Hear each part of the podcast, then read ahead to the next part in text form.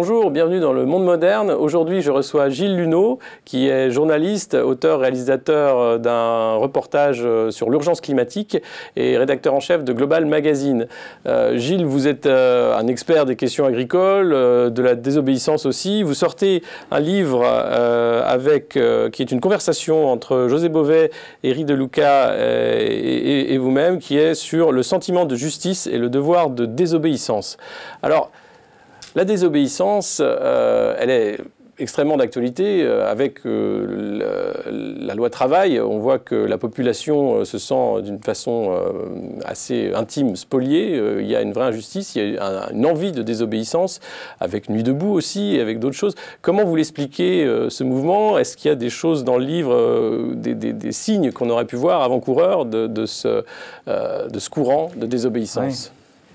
Non, je ne enfin, je je vais pas vous répondre comme ça. Je vais vous dire que la désobéissance, euh, elle, repose toujours sur un profond sentiment individuel d'injustice qui, à un moment ou à un autre, conduit la personne qui éprouve ce sentiment, euh, après qu'elle ait essayé maintes fois, euh, par tous les moyens légaux, de faire entendre sa voix, qui la pousse, quand on dit désobéir, c'est franchir le légal, faire un acte illégal. Mmh alors, ça peut être euh, euh, manifester quand c'est interdit. Euh, vous vous évoquiez la loi travail. On n'a jamais tant manifesté et occupé des places en France depuis la loi, d'urgence, ce, qui est, une forme de désobéissance. mais c'est aussi aller arracher des OGM parce qu'on a épuisé tous les recours pour, alerter l'opinion publique. Ce qu'il faut bien comprendre aussi dans la désobéissance, c'est que c'est toujours euh, une alerte par rapport au bien commun, par rapport euh, à, un souci collectif. C'est jamais, on ne désobéit pas pour soi-même, comme, comme les voyous enfreignent la loi pour s'enrichir. Est-ce que c'est un défaut de démocratie? Est-ce que c'est parce que les élus euh, qui sont censés représenter le peuple, les peuples, ne font pas leur travail et qu'à un moment on doit désobéir? D'où vient cette envie d'action, ce besoin finalement d'action? Parce qu'à un moment la loi, elle est injuste. Oui, c'est un besoin irrépressible euh, par rapport à, une prise de conscience, à, un sentiment qu'on a dans sa responsabilité d'individu et de citoyen de s'exprimer justement dans la démocratie. Alors je ne dirais pas que c'est un défaut de démocratie, euh, je dirais plutôt que c'est la respiration de la démocratie. Mm-hmm. Hein. On peut voir, c'est l'histoire du verre à moitié vide, à moitié plein. Euh, je pense que c'est la respiration de la démocratie. Pourquoi? Parce que finalement, une démocratie, c'est un certain nombre de gens qui, décident de vivre ensemble et qui, qui, émettent des lois. Ces lois, elles reflètent les rapports de force entre les différents intérêts privés et collectifs. On n'a pas tous les mêmes, on n'a pas tous envie de vivre de la même manière. Donc ça, c'est figé dans la loi. Sauf que la société bouge dans, le sens qu'on veut, mais elle bouge et sous, diverses pressions, hein, aspirations sociales ou économiques. Les intérêts euh, euh, économiques ne sont pas les mêmes que celles, par exemple, du mouvement de libération des femmes. Hein, je veux dire, par exemple, si on mm. prend dans, l'histoire. Donc, à ce moment-là, la loi est obsolète. Mais en général, ça ne vient jamais du pouvoir et, et des gardiens de la loi de vouloir changer la loi. Il faut toujours qu'il y ait un mouvement pour dire elle est obsolète. Et quand on dit elle est obsolète, en général, on franchit le pas et on devient illégal. Mais il y, a un bras de fer aujourd'hui avec euh, Manuel Valls qui veut passer la loi avec le 49.3 et de l'autre côté, la désobéissance civile qui, gronde, qui grossit chaque jour. Euh, quel est l'intérêt des uns et des autres dans, ce jeu euh, finalement à somme nulle où personne ne va gagner? Ah, je, sais pas, je, pense que Nuit debout a déjà gagné a déjà gagné au sens où c'est une formidable réaction de la société civile pour dire qu'elle existe la société civile et que finalement elle ne va pas simplement se plier à des dictats. Mhm. On est quand même dans une situation assez paradoxale d'un ministre, d'un premier ministre socialiste qui se moule euh, dans, dans, le 49-3, dans une république fondée par un militaire euh, autoritaire. Je veux dire, c'est quand même assez, assez paradoxal. C'est la cinquième, Oui, mais on est un peu dans un. Je pense que le, mouvement contre la, loi euh, El Khomri est un mouvement en dehors de son objet qui, qui marque la fin de la Ve République. Hein, la fin de ce type de démocratie représentative où le sommet décide pour la base. Là, la base dit qu'elle n'est pas d'accord. Du moins que les leviers sont plus à la hauteur euh, des attentes euh, des, électeurs. Sur, sur la désobéissance notamment. Il, est important de noter dans, le livre, d'ailleurs, vous faites un point là-dessus, c'est une désobéissance qui ne touche pas les personnes physiques, mais il s'agit d'attaquer les objets, enfin de, se faire entendre sans, sans porter atteinte à l'intégrité physique des, uns et des autres. Donc c'est la non-violence aussi. Complètement. Mais il ne s'agit même pas d'attaquer, il s'agit de se faire entendre, simplement. Alors des fois, les moyens de se faire entendre euh, peuvent un peu bousculer des barrières, on va dire. Mais euh, la, désobéissance civique, elle s'inscrit, je vais dire, depuis, depuis Tolstoï euh, jusqu'à aujourd'hui. On, trouve Gandhi, on trouve Luther King, on trouve les, les syndicalistes américains, on, trouve, je, on l'évoquait avec, avec José Bové dans un essai sur la désobéissance, dans, dans l'époque récente, c'est les déserteurs français de la guerre d'Algérie, mm-hmm. c'est le mouvement de libération des femmes je veux dire, on a comme le mouvement, euh, je veux dire, euh, euh, pour la reconnaissance de l'IVG. Je veux dire, quand les femmes avortaient, c'était illégal. Il a fallu passer par là pour que la loi veille. Tout à fait. Voilà, ça, c'est un, exemple tout simple. Il y a cette désobéissance-là, qui est celle populaire ou qui part de, de, de mouvements, et puis il y a aussi une désobéissance des grands groupes internationaux. Si on prend le cas Uber, euh, c'est de la désobéissance. Ils ne respectent pas les lois dans les pays où ils s'installent. Est-ce que c'est aussi légitime que la désobéissance pour se faire entendre en disant que la loi est obsolète, donc je ne respecte pas la loi en tant qu'entreprise? Oui. Alors euh, là, si vous me permettez, cher Alexis, je vais vous reprendre. Euh, je, disais en préambule que la désobéissance dont on parle, c'est celle qui est dans l'intérêt collectif. Voilà. C'est-à-dire que, c'est-à-dire que le, il n'est jamais question qu'une action de désobéissance servent simplement à l'enrichissement de quelqu'un ou d'une personne privée ou d'une entreprise. C'est vraiment, c'est un... Euh, la, désobéissance, comme, comme on l'entend, et dans la discussion avec, euh, avec Eric Deluca et José Bové, c'est vraiment la manière dont on se met en marche pour faire avancer la démocratie, pour faire avancer euh, des droits sociaux, des libertés, voilà. Oui, tout à fait. Et c'est justement euh, l'autre sujet, vous êtes euh, familier, vous connaissez bien José Bové, euh, un des premiers engagements était sur l'agriculture, le, fauchage volontaire d'OGM. Aujourd'hui, et cette émission parle beaucoup des crises, il y en a une quand même qui est d'importance, c'est la crise agricole. comment vous expliquez la crise dans laquelle aujourd'hui l'agriculture française et européenne se trouve Est-ce qu'il y a des pistes de sortie, à la fois dans la désobéissance, mais aussi au-delà euh, Pour le moment, on euh, on n'en est pas dans, dans, des actes de désobéissance hein. en agriculture, on est dans des actes, dans des, sur la crise. On est dans, dans, la colère, la protestation, la revendication. On pointe un certain nombre de. Ah, il y a eu les, bonnets rouges en Bretagne, euh, c'était de la désobéissance quand même. Non, non, du tout, parce que je veux dire que le, le, la, la, manière dont ce, dont sont mobilisés bonnets rouges, mais c'est vraiment un autre sujet. On dépasse la crise agricole, hein. on, est, on est sur du licenciement, de fermeture d'entreprises, etc., où on a quand même de manière aussi assez surprenante euh, les patrons qui défilent avec, euh, avec les ouvriers mmh. euh, le, en cassant tout quand même. Hein. Mmh. C'est-à-dire dès le départ, il n'y a pas de volonté de, de revendication, on n'a pas épuisé le, tout, tout, ce qui est à la portée de, des citoyens et des institutions, y compris syndicales, pour, pour essayer de voir comment on s'en sort. Dès le départ, on descend dans la rue, on casse tout. C'est du populisme pur et simple, je veux dire, qui ressemble aux crises qu'on a pu connaître dans le passé, dans les années 30, euh, euh, avec les chemises vertes, etc. Non, ça, je veux dire vraiment. Et alors, si vous me permettez, parce que le breton que je suis euh, vibre quand, on parle de bonnets rouges, les bonnets d'Ouru, comme, historiquement, euh, c'est une révolte paysanne contre le papier timbré. Euh, c'est la première révolte paysanne euh, ayant pris le souci des femmes. Je ne sais pas s'il y en a eu d'autres, enfin au moins en France. Mhm. Et, et, donc demandant l'égalité entre les hommes et les femmes. Et c'est la, la, première révolte qui pose des cahiers de doléances euh, euh, bien avant la Révolution. Mm. Voilà. Donc, euh, je veux dire, c'est historiquement quelque chose d'énorme, et c'est un détournement total de l'histoire, de, s'affubler d'un bonnet rouge.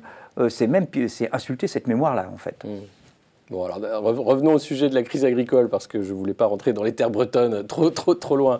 Mais sur, la, crise de l'agriculture, euh, que vous avez euh, vu accompagner et aussi euh, narrer dans différents films, comment vous l'expliquez Comment on en est arrivé là? Alors, cette crise est particulière. Hein. Mmh. On, a eu plusieurs crises à répétition, enfin depuis, depuis 50 ans. Il y a des crises à répétition qui sont dues à plein de choses. euh, d'une part, à des vrais problèmes d'ajustement de marché, des problèmes de régulation de marché. Celle-ci, pour la première fois dans l'histoire, on va dire depuis la Seconde Guerre mondiale en, euh, Europe, c'est la première crise agricole qui touche les grosses exploitations et les exploitations euh, on va dire, euh, même si elles sont récentes, euh, qui, se, qui sont endettées pour être au, top de la technique, avec des robots, avec, avec une mécanisation énorme, etc. Donc, avant, c'était toujours les petits qui disparaissaient dans, les crises, et là, aujourd'hui, on va dire, c'est les moyens et les gros. C'est la première fois qu'on voit ça. Mmh. Les crises précédentes servaient à ce qu'on appelle la concentration, c'est-à-dire elles, éliminaient, les petits. Si je prends, si je prends les crises porcines qui, étaient à répétition, en gros, à chaque crise porcine, on perdait 20-25% des éleveurs, et voilà, ce qui donne aujourd'hui des gros éleveurs, et c'est ces gros-là qui sont en crise. Donc on peut prendre ça comme une fin de modèle, Le modèle bute sur ses propres logiques qui était un module productiviste, euh, d'investissement euh, lourd en matériel et en médicaments, en médecine, etc. Et la limite est là. La limite, Totalement hors sol pour les pour l'élevage, pour l'élevage porcin, avicole, etc. cette limite, elle est du fait de la saturation des marchés, d'un changement des modes de consommation, ou bien on a inondé tellement euh, les marchés de, de, viande que c'est plus possible d'en vendre. C'est multifactoriel et ça dépend des productions. Hein. Mmh. Ça va pas vous perdre une réponse comme ça, mais mais mais je, connais l'exigence journalistique, mais c'est vrai. Alors, il y, a des choses, il y a des choses conjoncturelles. Euh, c'est sûr que la politique européenne, enfin les relations Union européenne-Russie, euh, mmh. euh, on peut arranger les choses parce qu'il y, y, a une chute donc, des exportations de porc vers la Russie. Il y a un fléchissement de la demande chinoise, très net mmh. aussi. Ça, c'est ce qu'on appelle conjoncturel, qui, qui précipite ou qui révèle euh, une crise plus profonde. Plus généralement, et là c'est pour, pour, la viande bovine, il y a une baisse régulière, une érosion de la consommation liée à plein de choses, notamment les, on va dire la montée un peu de, des gens qui prennent conscience euh, que manger beaucoup de viande, ça nuit à la planète euh, en mhm. termes d'émissions de CO2 qu'il faut en manger moins, la montée du véganisme aussi, ou, des végétariens, voilà. Et, et, les gens aussi qui ont envie de manger mieux, bon, mais pas tous les jours. C'est-à-dire ils préfèrent se, payer euh, un bon morceau de bœuf euh, euh, bio plutôt que de manger de la mauvaise viande bovine tous les jours industrielle. Voilà. Donc il y, a tout, y, a, tout ça. Mais sur le fond, sur le fond, c'est vraiment une crise structurelle du modèle qui, en effet, aujourd'hui, se soucie peu de, du marché, produit, produit, produit, et a fait sauter les régulations à Bruxelles. Hein les régulations qu'on avait dans, euh, dans, les politiques agricoles communes ont sauté euh, avec les deux dernières PAC. Et, Ça s'appelle la réforme de la PAC. Voilà, euh, exactement. Et, je ne veux pas être très technocrate là-dedans, mais, mais je veux dire, c'est quand même une volonté de libéraliser l'agriculture au nom de, de, l'effort et d'une marche forcée vers le marché mondial. Mmh. Ce marché mondial, on le prépare. Euh, il y a euh, le traité transatlantique euh, qui est dans les papiers. On n'a pas accès aux documents, ou alors il faut aller dans les ambassades américaines pour les consulter.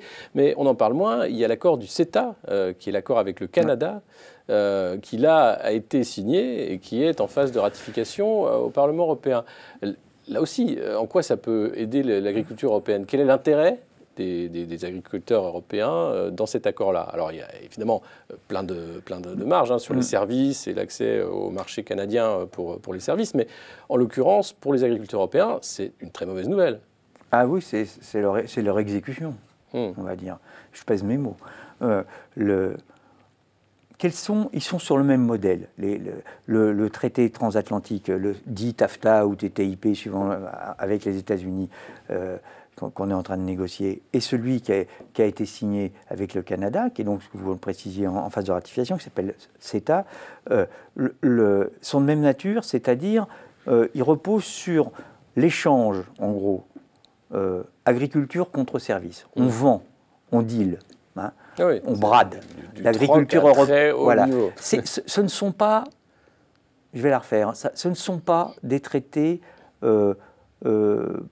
réfléchi dans le bien des peuples. Ce ne sont pas des, États ou nos élus ou nos représentants qui négocient, c'est des traités entre multinationales. Et donc c'est un partage du territoire entre des multinationales dont le siège est en Europe, d'autres dont le siège est aux États-Unis ou au Canada. Et ces gens-là se disent, ben voilà, tu, me laisses rentrer sur ton marché euh, alimentaire. Les Nord-Américains rêvent de l'Europe, parce que je veux dire 500 millions de personnes, plutôt bien nourries, c'est le, plus gros marché solvable du monde là aujourd'hui. Mmh. Donc c'est voilà, ça, ça les intéresse bien.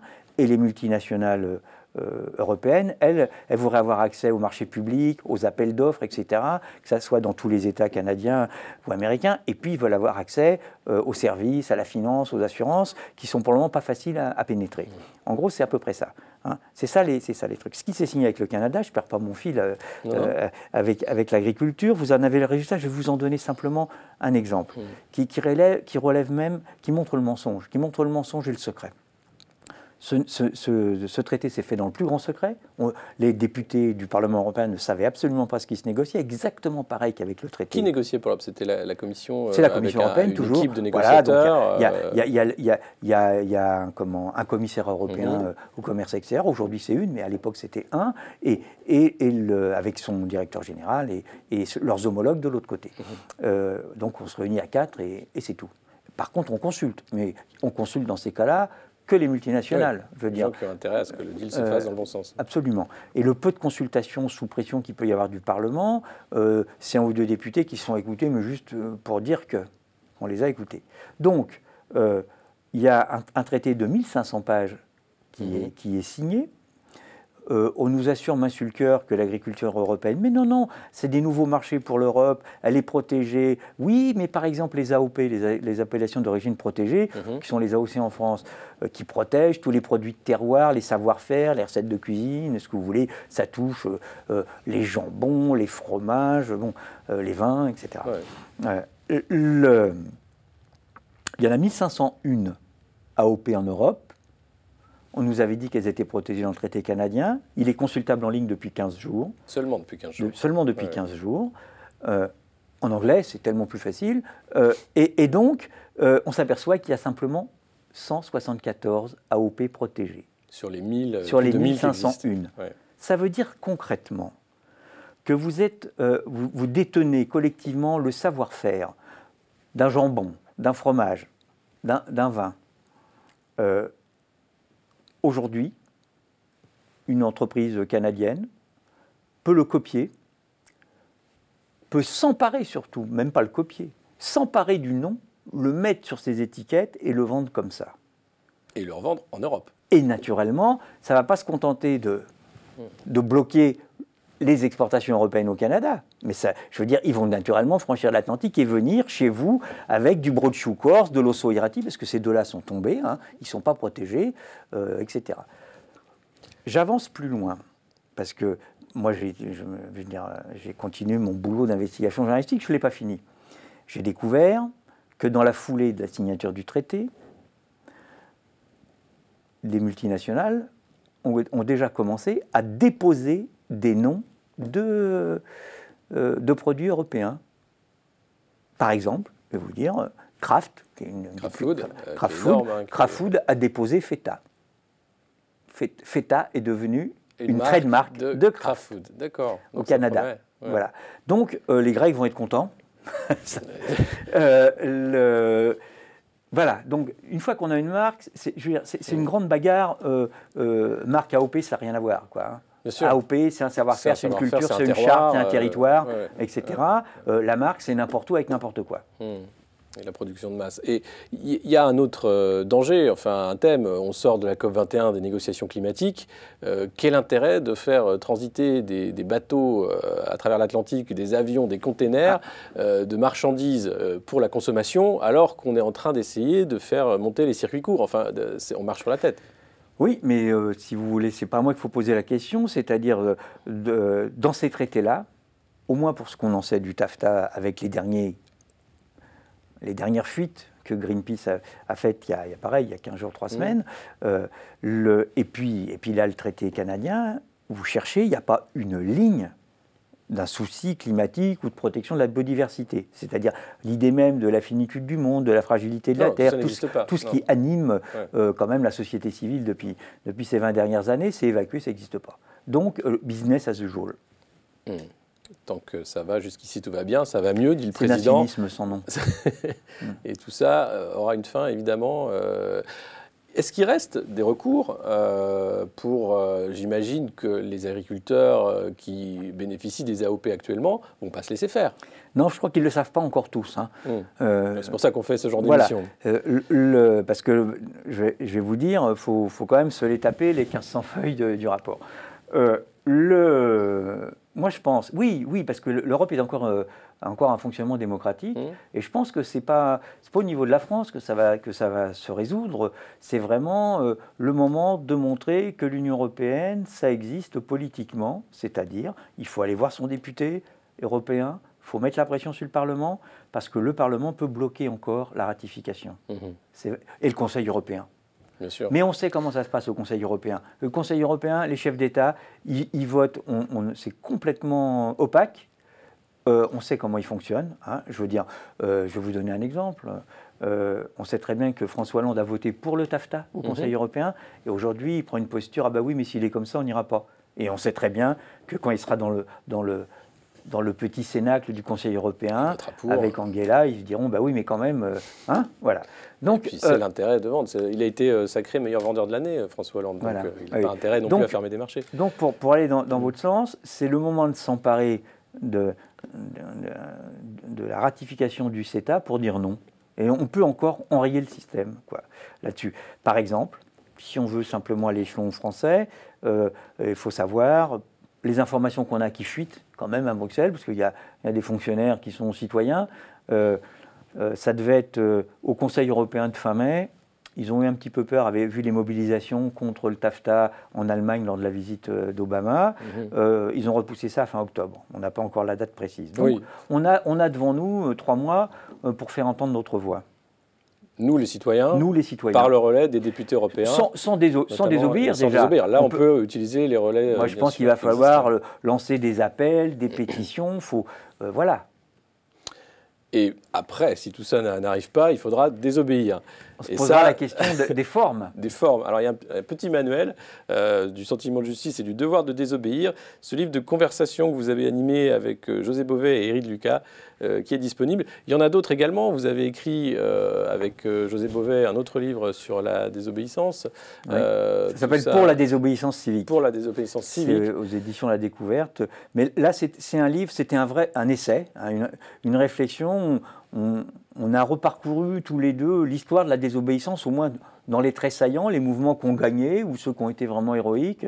Il y a eu de la résistance non violente à Hitler en Allemagne. hein. Mhm. On connaît l'histoire de la Rose Blanche maintenant, mais euh, c'est encore peu, peu connu. Peu connu, Euh, le- le- voilà. Donc, euh, on, on retraçait ça et, et on soulignait, on soulignait qu'en France, et, et puis on va dire dans les pays latins quand même, on a, sur les 30 dernières années, on va dire de la, contestation des, des 30 dernières années, a, a jusqu'ici été euh, sous, le, sous le filtre, que ce soit des historiens ou journalistes, des rapports Est-Ouest, euh, du marxisme et Mmh. du capitalisme, Mmh. et on n'a jamais fait rentrer euh, les grands mouvements, j'évoquais les déserteurs algériens, j'évoquais les mouvements de libération des femmes, l'avortement, etc., euh, dans, dans la catégorie désobéissance civique. Et pourtant, ce sont des grands mouvements de désobéissance civique et qui ont gagné, euh, je veux dire, des lois ont changé pour les femmes. Enfin, sûr, on a vu l'avancée sur l'égalité euh, euh, grâce à cette désobéissance. Et tout ça ne fait que commencer. Merci Gilles Luneau et je vous dis à bientôt. C'est moi qui vous remercie. Merci.